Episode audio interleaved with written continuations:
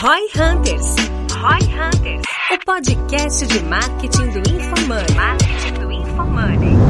Aqui é arroba João Vitor e minha expectativa com esse podcast é descobrir se só quem recebe comissão trabalha de verdade. Boa. Que é Denner Lippert, minha expectativa para esse podcast é te convencer a acabar com as comissões de curto prazo no seu time de vendas. Aqui é arroba Guilherme, underline Lippert, e a minha expectativa para esse episódio é encontrar um modelo de remuneração mais eficiente para os vendedores dos meus times. Vendedor só vende de verdade se ganha comissão? No episódio de hoje, nossos hosts Denner, Guilherme e João Vitor debatem sobre a remuneração do vendedor e os impactos dela nas vendas e na qualidade de vida do profissional. Quer formar um time de profissionais de alta performance? Aprenda agora no Roy Hunters.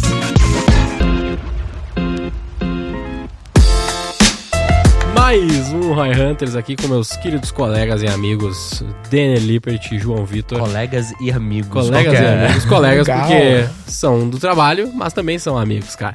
Antes da gente entrar aqui no assunto, que a gente vai falar um pouquinho mais sobre comissão, só relembrar dos nossos belíssimos patrocinadores e amigos. Minimal- Eles não são colegas, só são amigos. Eu não trabalho com os caras, cara. E Eles, patrocinadores. eles São patrocinadores Patrocinador. e amigos. Pessoal da Minimal Club. Estão sempre aí com a gente, eu tô sempre uniformizado aqui com as belíssimas e funcionais camisetas da T-shirts. Club. T-shirt that does not amassa, esqueci o termo em inglês. Harry Potter, que eu estudei British. Então, são camisetas aí extremamente funcionais pra galera que é realmente minimalista, não amassa, não encolhe, é cheirosa. E cara, eu tenho, sei lá, há oito meses, desde que eu cheguei em São Paulo, cheguei em janeiro, acho que eu, fui, eu comprei logo na sequência, e até hoje as mesmas camisetas estão lá, maravilhosas, eu uso todos os dias. Verdade. O bagulho é realmente muito bom mesmo. Você não comprou mais camisetas depois? Eu ainda não comprei Não mais trocou? camisetas, porque eu comprei um pack deles e, e tá lá. E aí eu uso, lavo, uso, lavo, uso, lavo há oito meses e, cara, tá idêntico. Ah, Problema é pra verdade, eles, né? É. Problema pra eles, Mas, enfim. mas Bom, bom Vai vir nós. mais, porque eles estão fazendo mais produtos. Então confira lá, Minimal Club. E se você ainda não comprou, cupom ROI20. R-O-I 20. Compra lá, fortalece a firma. Fortalece a lá. firma lá, faz a mão, confia que é muito bom. Compra no mínimo uma, você vai ver que você nunca mais você vai querer usar outra camiseta. E aí depois você compra mínimo uma assina, porque na assinatura você é mais barato. Tem assinatura também, exatamente. Unbelievable. Nice.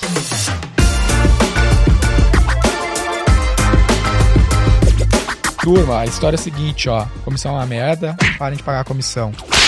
Aí já gerou uma. Ai, nos caras aí, né? Já se sentiram mal pra quem tá acostumado com comissão. Mas eu com comissão não posso ganhar dinheiro infinito, cara. Ah, será? O que, que vocês acham? Será que vale a gente começar pela origem, da ideia de por que, que as pessoas comissionam? Eu prefiro fazer o contrário aqui. Porque, assim, na minha visão, não importa muito quando começou a comissão, eu acho que a realidade de hoje que importa. Tá bom? Porque a maioria dos trabalhos comissionados são vendedores. E principalmente quem nos ouve aqui, eu acho que tem muito uma questão, né? Um... Existe um cenário diferente. Quando você era aquele vendedor representante comercial, porta a porta, era uma coisa. Hoje, quase todo mundo que nos ouve não tá falando disso. Tá falando de um vendedor que recebe uma demanda pra atender essa demanda. Inbound, não é um. É tipo, é um inbound. Mesmo um vendedor de corretor, loja, é né? inbound, né? Ele, tipo, ele tá recebendo a demanda. E aí, pra mim, a grande questão é, é a galera que fala que só quem recebe comissão que vai se dedicar e vai ir atrás. E aí, eu sempre faço a pergunta, né? Quando os caras Todas chegam as assim, profissões faz com. assim, ah, 100% do seu time é comissionado, né? 100%. Não tem ninguém, nenhuma área da empresa que não é comissionado. Porra, não. Tem gente que não recebe comissão. Legal. Quem não recebe comissão é vagabundo e não trabalha. Porra, não é assim. Então por que, que só o vendedor que recebe comissão é o vendedor que trabalha? Por que, que não tem como o vendedor sem comissão ser um cara que trabalha pra caramba, faz um bom trabalho e vai pra cima? É que esse argumento eh, dá pra olhar pra um lado de que não, não é que é uma correlação, que se ele não receber a comissão, ele não vai trabalhar. É que, como vendedor, em qualquer outro lugar ele receberá a Não, comissão. mas não é isso. Não é isso que fala. Não é. A discussão, quando você pensa, é vendedor que não for É, isso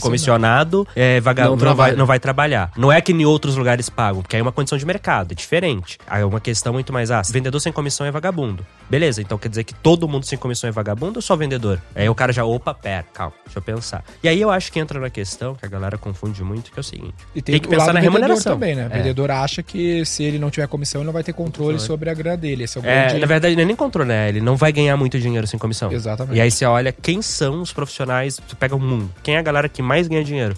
Nenhum, Nenhum é comissão. comissionado.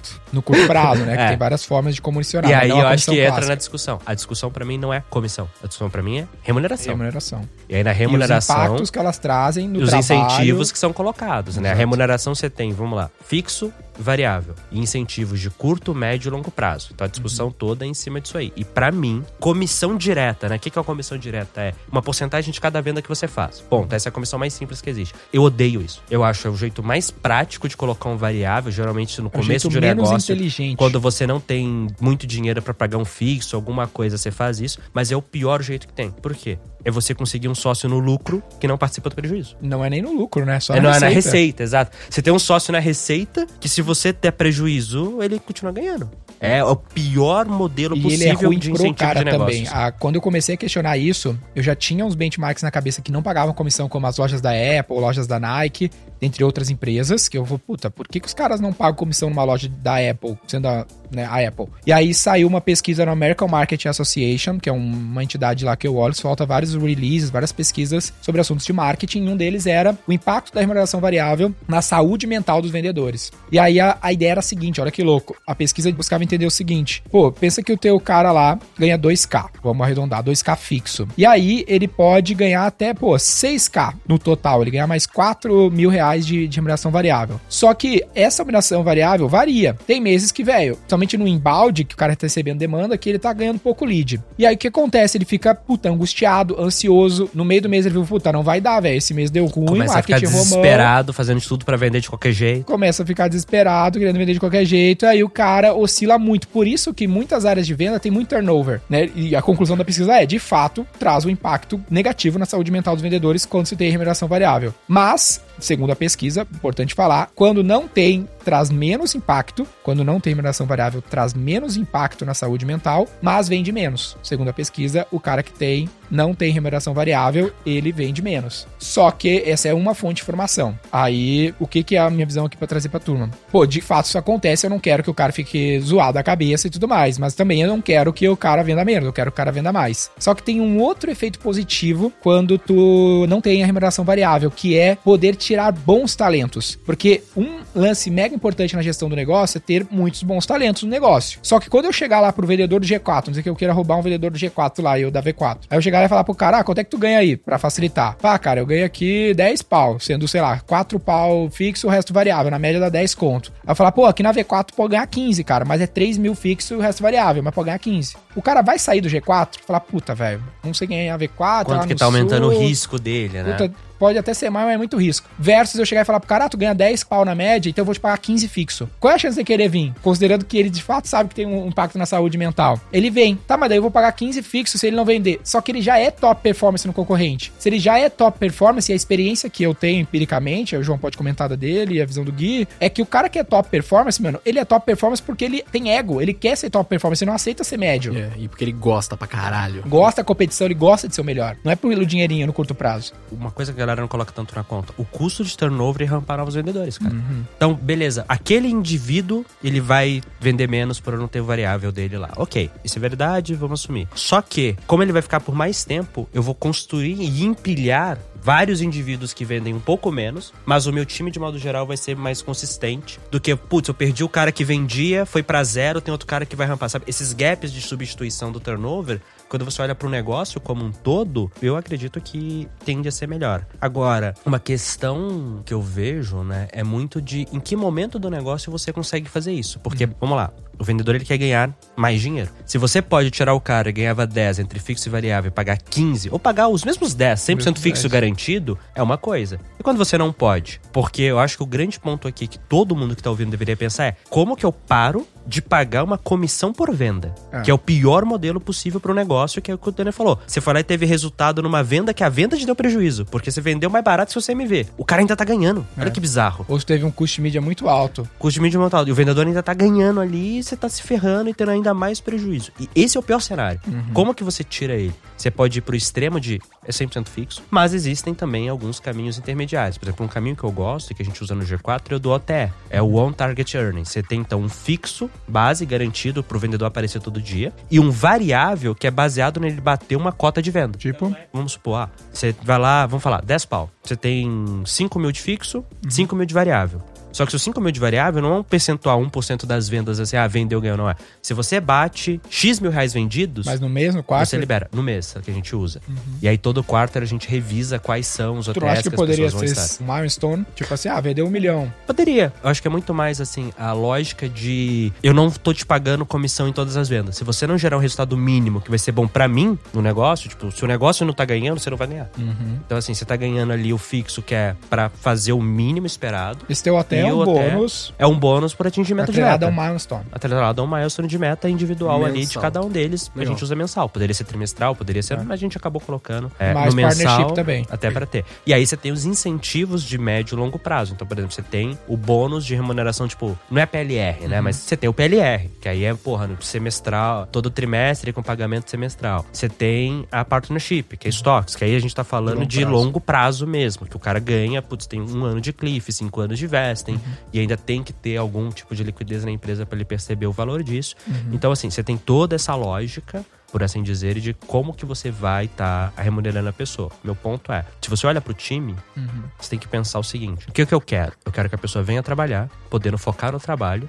Uhum. E sendo justamente remunerada pelo valor que ela gera. E eu acho que um dos pontos chaves aqui é que normalmente o que a galera pensa, que é uma análise muito simplista. Cara, eu quero pagar pouco de fixo, porque daí eu reduzo o meu risco. Se ele vender, eu pago. Aí, se não vender, eu não tomei né, naquele lugar. Só que isso tem um impacto muito grande na tua capacidade de atrair talento. Porque tu vai contratar gente barata, né? Gente que quer tomar muito risco, que é meio zoado. Pensa, ah, o cara não quer tomar risco, ele é ruim. Não, velho. Às vezes, como é que eu vou confiar Não em ti, precisa. pô? Eu não te conheço, caralho. Eu tô aqui bem no Não. G4, não vou sair daqui, entendeu? É, tipo, o cara não precisa- E outra coisa. Vai vir só o É, Zonabi pra trabalhar não, contigo. E outra coisa, a pessoa vai lá e acha isso muito bom, até ela ter que pagar uma comissão pro vendedor maior que o salário dela. É. E aí, cara, é muito comum. Muito, Muito comum. comum. Nego fica puto quando o vendedor começa a ganhar muito dinheiro que tá vendendo muito. Daí ele baixa a comissão de todo mundo. É, vai lá, ou demite, ou faz alguma coisa. Por quê? Combinou a regra do jogo. Quando vendia pouco, tava feliz com a Eu regra. Agora que isso. vende muito, tá puto que tá pagando muito Já caro. Porra, isso. irmão. Então, assim, é o- de novo, é o tipo de Já coisa que pra cara. mim só funciona Vou admitir. já não, pra isso. mim, e aí, a única exceção que eu vejo, de verdade, que eu ainda não consegui resolver, assim, na minha cabeça, é quando você tem um representante comercial. É um É, cara o que corretor, não... por exemplo. É, o corretor, acho que é quase um representante, pra falar a real, né? É. A Cirela tá fazendo diferente, ela tá internalizando o corretor, mas é tipo assim, é quando um vendedor que vende o seu produto, mas não é um funcionário seu. Porque ele, ele é pode um escolher ou autônomo, não. né? É, exato. Ele pode escolher ou não te vender. Se ele pode escolher ou não te vender, ele pode acordar Ah, e falar, não- hoje eu não vou. tenho Então faz sentido você não ter um comp- Ninguém tem compromisso com ninguém, beleza. Agora, quando você tem alguém interno, que é uma pessoa teoricamente compromissada em te ajudar a ter sucesso, aí já pra mim entra na questão de eu gostaria de ter o mínimo de variável de curto prazo possível.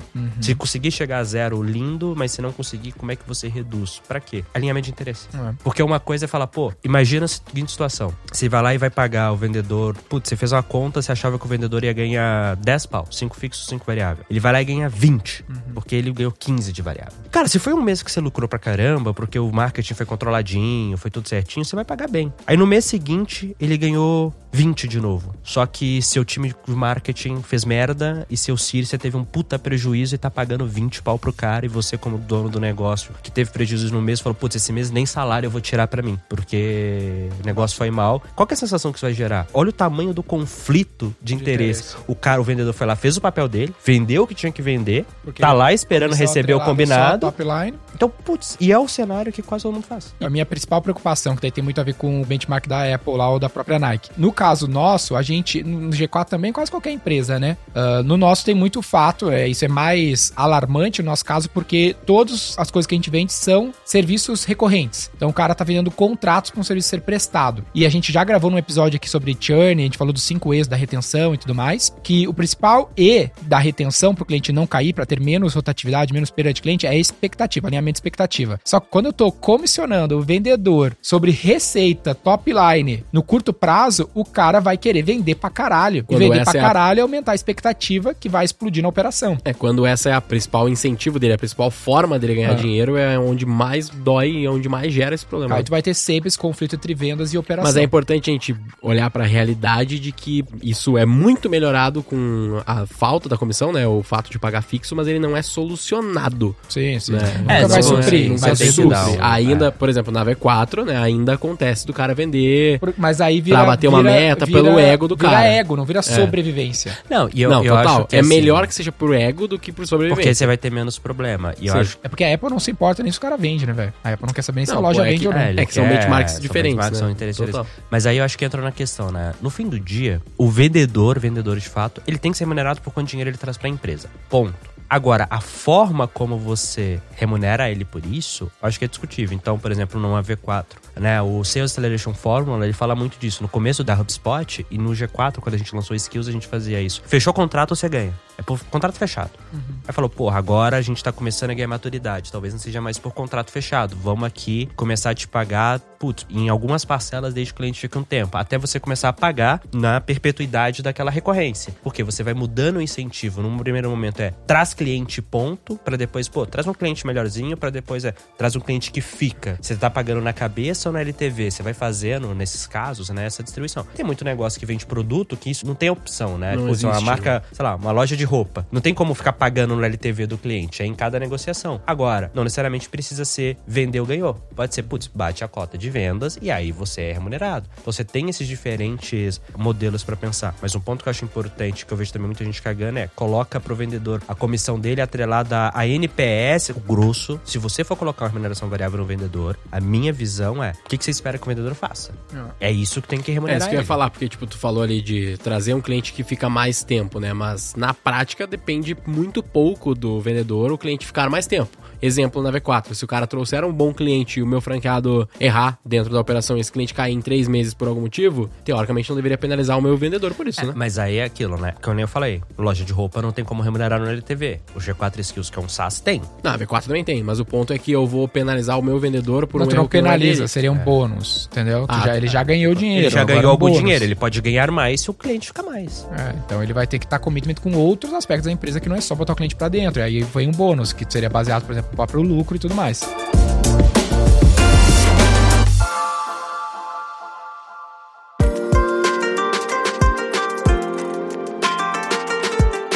Tem um outro detalhe aqui que é interessante, que muita gente pensa assim que o vendedor controla quanto ele ganha. Tu tem esse- essa falácia. Ah, não, eu quero ter remuneração variável porque eu posso ganhar quanto eu quiser. Isso não é verdade, principalmente na maior parte dos vendedores que são inside sales. Ou seja, o cara tá vendendo numa loja que ele tá recebendo cliente de maneira passiva ou dentro de uma área de vendas no escritório, de inside natural mesmo. Por quê? Porque o cara tem X horas do dia dedicado a atender, ele vai conseguir atender naquelas horas X pessoas, X tempo de atendimento dividido Ah, pelo... depende de quantas pessoas horas. você leva pra ele, né? Que, tipo, ele não tá controlando vamos dizer isso. que tá tudo Vamos dizer que top, tá tudo- que ele 100% da agenda 100% preenchida. da capacidade, né? ele vai atender aquelas pessoas, tem aquele range ali de contrato, ele tem um teto, de um cap de quanto dinheiro ele consegue tirar no mês. E a comissão é pensada no quanto é o máximo que eu vou poder Isso, pagar então caras não mesmo. há Nem é essa máximo, né? A elasticidade. média ali de quanto É, vocês imaginam. não é né? escalável. É. Não consegue empilhar a receita e tudo Tem a mais. falsa sensação de possibilidade de dinheiro Exato. infinito. E a venda, esse vendedor mais moderno, que tem esse suporte por trás, ele é diferente do autônomo, do corretor, do representante, que todo o custo de venda tava na mão do cara. Então, pô, eu vou vender uma casa, eu tenho que achar a casa, cadastrar ela nos lugares, ah, achar o comprador, fazer o deal, fazer os contratos e ganhar aquela grana. Tem puta custo aqui, overhead, outras coisas, que estão no trabalho desse agente comercial, que é diferente do vendedor mais moderno, nessas estruturas de venda, que até você pode incorporar numa própria imobiliária, que ele usa um suporte, um staff muito maior, né, do lance que a gente fala da divisão do trabalho. Então pega uma corretora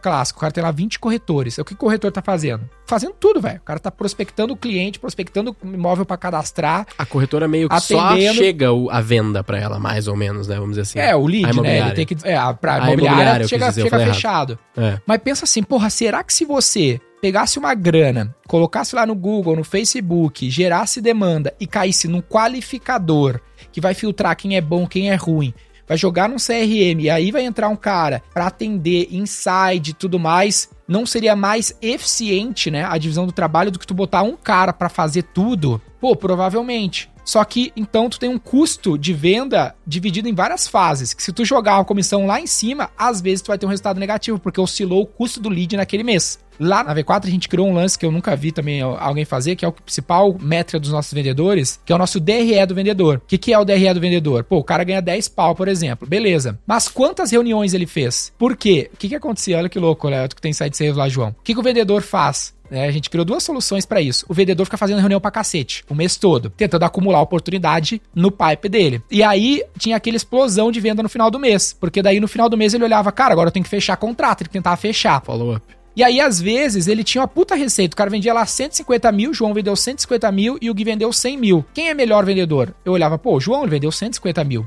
Só que quando a gente for, ia olhar o número de reuniões que o João fez, era tipo duas vezes mais que o Gui fez. Só que cada reunião tem um custo, né? Tem o custo do lead lá de mídia, tem o custo do marketing, um pouco de overhead, tem o custo do qualificador. Então, cada reunião, vamos dizer que custou mil reais. Pô, quando eu vou ver, o João gastou 30 mil reais de reunião e o Gui gastou 5 mil reais de reunião, porque ele fez muito menos reuniões para puxar 100 mil de venda. Então, se eu fosse pegar o custo dos dois, mais o custo de reuniões que eles fizeram, o retorno sobre investimento do Gui, por exemplo, foi muito maior vendendo menos. Porque a, essa venda adicional que o João trouxe, por exemplo, ela foi toda comida porque ele fez muita reunião. O que, que vale mais a pena? Ter um monte de Gui ou um monte de João nesse caso? Vale É. a pena ter um monte de Gui porque tem um ROI melhor, né? Exatamente. É que nesse caso tá tão discrepante que é tipo, é 5 contra 20, né? Mas é um bom balizador, cara. É. Eu vou fazer essa conta chegando no escritório. É bem interessante. Aí, então, a gente tem esse ROI do vendedor, quanto que ele tá fazendo ROI no LTV e ROI direto, né? Que é da primeira venda e se ele É, tem Eu acho recorrência. que um outro fator que importa também é o tipo de venda. Uma das coisas que, né, que você falou lá no começo até do estudo é, putz, eu tô tirando o estresse da vida do cara na hora que eu Falo ele mais pro, pro fixo. Isso. Dinheiro de curto prazo. Então, assim, ele não tá pensando. E isso é uma coisa que, por incrível. é, parece óbvio quando fala, mas eu demorei pra pensar que, ah, na hora que eu tô pagando menos comissão pro vendedor, pra mim eu tô pagando menos comissão. Pro vendedor é, eu tô fazendo ele não conseguir pagar a conta de luz. Tô fazendo ele não conseguir pagar o aluguel.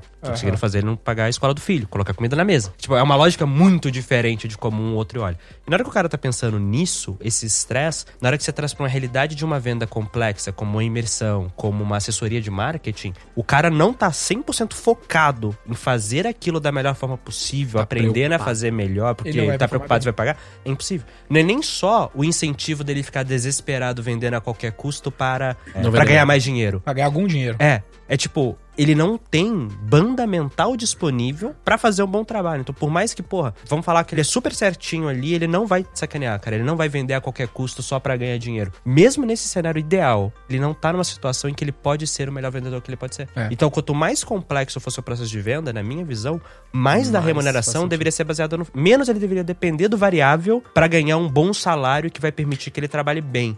Exato. E a lógica do ROI ali, até o João disse uma coisa que é bem senso comum e faz total sentido, que é o vendedor tem que ser remunerado com o quanto ele traz de dinheiro. Mas aí a, a lógica do ROI que a gente criou na V4 é justamente pra chegar nessa resposta. Que é o Quem que traz dinheiro? Margem. Porque faturamento não é dinheiro. É a mesma coisa do, do marketing, né? O cara que- vai lá e fala, pô, eu tenho ROAS 10, Isso. tenho, eu gero um retorno Isso. sobre o investimento da minha mídia muito alto, mas gastou quanto? É. Quanto realmente caiu no bolso do Isso. cliente? É a mesma lógica aqui, tá ligado? Isso é, é que aí, na maioria dos casos, na hora que você faz essa conta, né, dado um ROAS fixo, no caso do ROAS eu acho que não é uma boa comparação, porque Não, é que eu digo que a, é- do, a do ROAS, a comparação, eu quero dizer, tipo assim, às vezes o cara se vangloria Ah, por ele ROAS 10 alto, com pouco dinheiro. com É. pouco dinheiro. É, então, cê- cê o acaba dinheiro no bolso é muito pouco. A mesma coisa aqui. Faturou demais, tem um, muitas Só que o vendas, lucro mas foi o lucro foi é, pouco, mas aí você entendeu? tem outra verdade, né? O, o lucro percentual foi alto, mas o dinheiro é é uma baliza. Só que aí eu acho que tem uma questão que é importante, que é o seguinte, que eu acho foda sempre.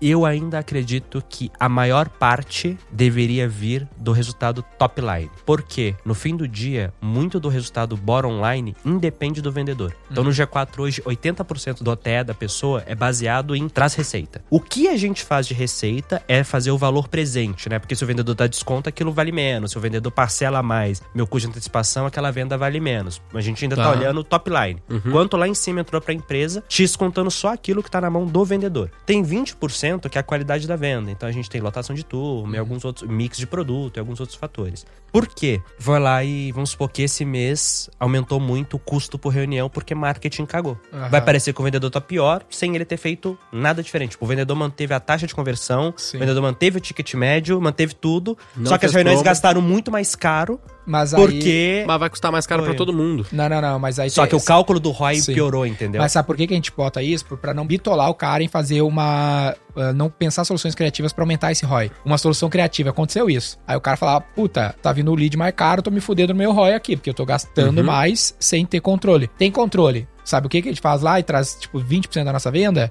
Indicação. Ele tem que pedir indicação pra todo lead que ele fazer a união. Não pra todo lead que ele vende, porque aí ele cola, Não, reduz. beleza, mas de novo, você concorda comigo que é uma- um negócio que, assim, tem muito fator externo que pode ferrar Ó, ele. mas isso dele? é o negócio. Então, aí por isso que eu sou, minha Por isso que visão boa parte da aqui... remuneração dele é fixa. Minha, não, e assim, parte não, 100% né, que você falou. Tem Não, aí, equity aí final. tem o partnership É. e a gente quer criar uma remuneração tipo a que tu tem de cota baseada no ROI, na margem gerada, entendeu? Beleza, mas o meu ponto é, eu acredito, e aí um legal do podcast é, putz, a gente pode discordar, né? Sim. É, a maior parte da remuneração variável, quando ela existe, deveria vir do resultado mais sob o controle, que pra mim no vendedor é a receita que ele traz. E aí ter um balizador. Inclusive assim, eu sou muito contra a meta ser baseada em um único indicador. Tipo, 100% dela tá numa coisa só. Eu acho isso muito ruim, porque cria os incentivos do cara soluções criativas, né? De falar, ah, pô, vou fazer isso aqui, vou fazer aquilo lá. Então assim, é sempre bom ter alguma coisa pra, putz, bateu a meta, mas bateu bem. Sim, bateu sim. com qualidade, sem É, o ferrar ROI, no fim das contas, é um score de vários números, né? Então, pro cara ter um bom ROI, ele tem que fazer uma relação de reunião para vendas, né? De taxa de conversão de reuniões para vendas decente, senão o custo por total por venda vai ficar alto. Se ele conseguir tirar indicações, ele também reduz, porque ele vai tirar mais vendas sem cu- custo de, de geração de oportunidade. Então, a minha ideia é criar um bônus, não baseado só no ROI, mas no, tipo assim, ah, por exemplo, a gente tem hoje o Deconto, que é o nosso top star lá, ele bateu 2 milhões de MRR que ele assinou ao longo dos últimos tempos que ele tá trabalhando na V4, já assinou 2 milhões de contrato. Beleza, mas quanto que ele já gerou de margem nesse período, né, versus tudo que ele custou e, e tudo mais. Pô, vale talvez criar uma premiação pro cara que compartilhar esse lucro que ele gerou com ele, né? Ah, é legal, é legal. Então, cara. pô, por cota, né? O cara já assinou 500 pau de MRR, por exemplo. Ah, 500 pau, vão passar a régua. Quanto disso aqui já entrou em caixa? Teve churn no meio do caminho, então, pô, vendeu mal, não vendeu mal, como é um bônus, o cara tem que estar aware a toda a situação da empresa, né? Então, a minha solução perfeita é pagar o máximo que eu puder de fixo para reduzir problema mental e conseguir trazer grandes talentos, até tirar Hoje, mais de 50% das pessoas que a gente tem na V4 a gente tirou de outros lugares. Boas pessoas estão colocadas, não estão disponíveis, não estão procurando emprego. Compor com partnership de longo prazo. Então, todo mundo está lutando pelo partnership de longo prazo. E o de médio prazo, ter alguma solução como vocês fazem lá. Principalmente que tu consiga não ser só sobre top line, que consiga fazer o cara É, ficar uma, aware. Uma coisa Que é um plus. Um, né? um É bônus, plus, né? Um. PLR. Ah, é- aí como plus eu acho do caralho. É, Porque daí fica perfeitinho, o cara tá resolvido no curto prazo. Tem cria um incentivo de médio prazo e e, o de commitment longo. com a empresa no longo prazo. Fora que o E até esse bônus de médio prazo, o ideal, o ideal é que ele possa ser convertido em ações quando o cara já tá no partnership, né? Com algum Ah, desconto. é, legal só, é só que- que eu acho que entra uma coisa. Tipo, que é a parada do partnership pode virar até outro episódio depois, que é... Galera, partnership só faz sentido em dois cenários. Ou quando você paga dividendo, ou quando você tem Perspectiva, perspectiva de liquidez. no- no- Se você não tem nenhum dos dois, assim... Aí fudeu, né? Fecha essa porra de empresa também, né? Não, não é nem fecha essa porra de empresa, é que você vai lá e tem uma a padaria pequenininha do bairro e você É, não que ela- pretende Que expandir. lifestyle business serve pra pagar a conta. Não adianta você ficar tentando vender o sonho de equity e reclamar, ah, mas os meus funcionários não se. É, claro, não tem valor essa porra, cara. É. É, tipo, então assim, toma cuidado também quando a gente fala de partnership e tal. Porque assim, é legal. No G4 a gente defende, a gente tem um programa. Aqui a gente tá falando partnership de forma ampla, tá? Não é, no G4 não é uma partnership de fato, né? O SOP ali. Ah, V4 não sei. É partnership mesmo? V4? de fato? Cara, eu acho que é. Não sei se eu tenho a definição clara na minha cabeça. É que no modelo de partnership, o pool é, vira rouba-monte. Aham. Tipo assim, pra um entrar, tem que comprar de alguém e realmente é comprado, nunca é dado, não é strike price, é o valor que você compra, você já é dono daquilo. É, não, no meu caso eles viram dono, não é tipo, os que vocês, ele tem só o contrato stock option, ele ele tem não o contrato de ele não stock tá no option, ele não vai pro contrato social. O meu vai. Ah, tá legal. Então Ele é detetor da ação preferencial mesmo. Mas enfim, aí alguma questão mais jurídica ali da coisa, tem um porquê ou não, mas é. Nós somos empresas, primeiro, que tem uma escala grande, então no momento que, mesmo que não tenha um evento de liquidez e venda, quando resolver pagar dividendo, vai pagar um valor que aquilo vai se tornar significativo na vida da pessoa. Acho que isso é importante.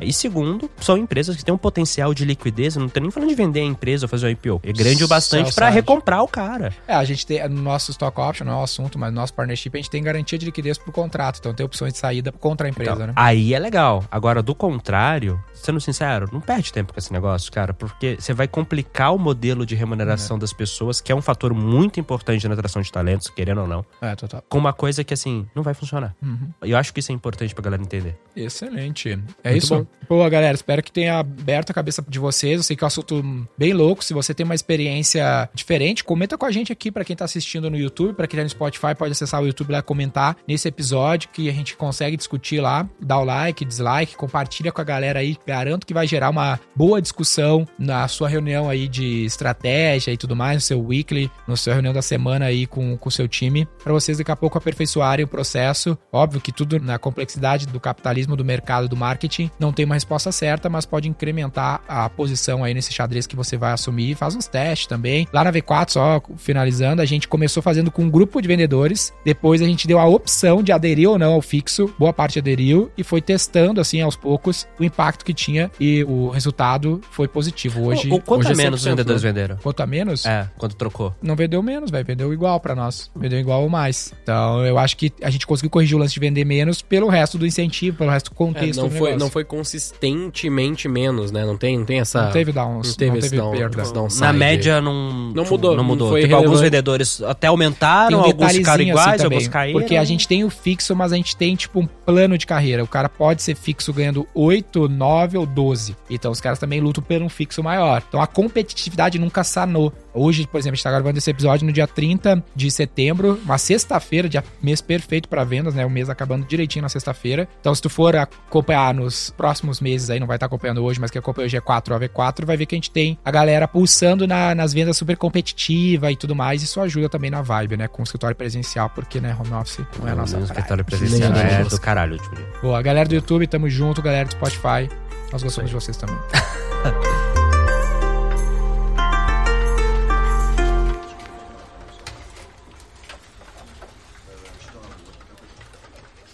Como é que é o título desse episódio, então?